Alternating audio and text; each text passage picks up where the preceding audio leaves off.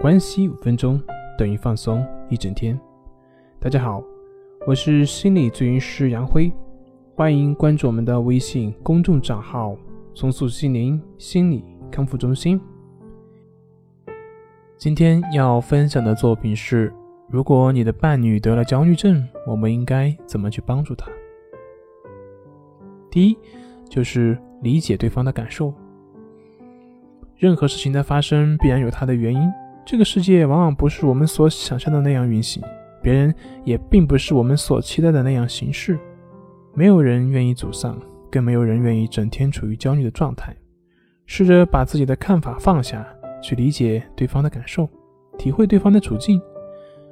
当你能试着理解对方的时候，对方才会慢慢的向你打开心门，那个时候才会开始向你吐露心声，而这也是帮助的开始。第二点就是分担问题，而不是去解决问题。当我们的伴侣带着问题过来的时候，我们往往会习惯于去提解决方案，或者是帮助去分析事情的对错，而忽略提问者本人的感受。事实上，很多时候人们来向我们诉苦、提问、聊天的时候，往往不是真的就一定要解决什么问题，而是想找一个人来分担一下自己苦闷的心情而已。有时候，只要你去注意去倾听，问题就不再是问题。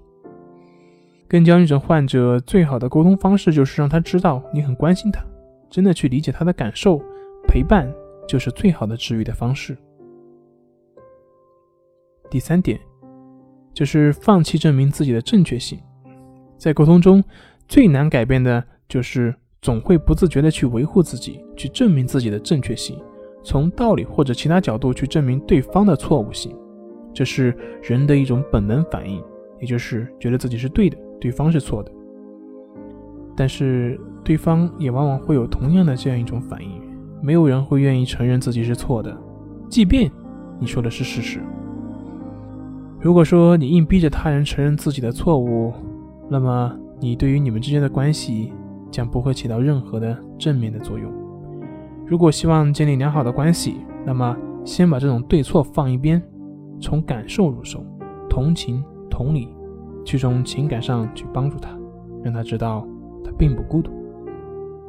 其实生活就是由各种各样的关系所构成，在亲密关系中，我们所要做的就只是努力让彼此感受到关爱，努力让彼此双方过得更有幸福感。好了，今天就分享到这里，咱们。下回再见。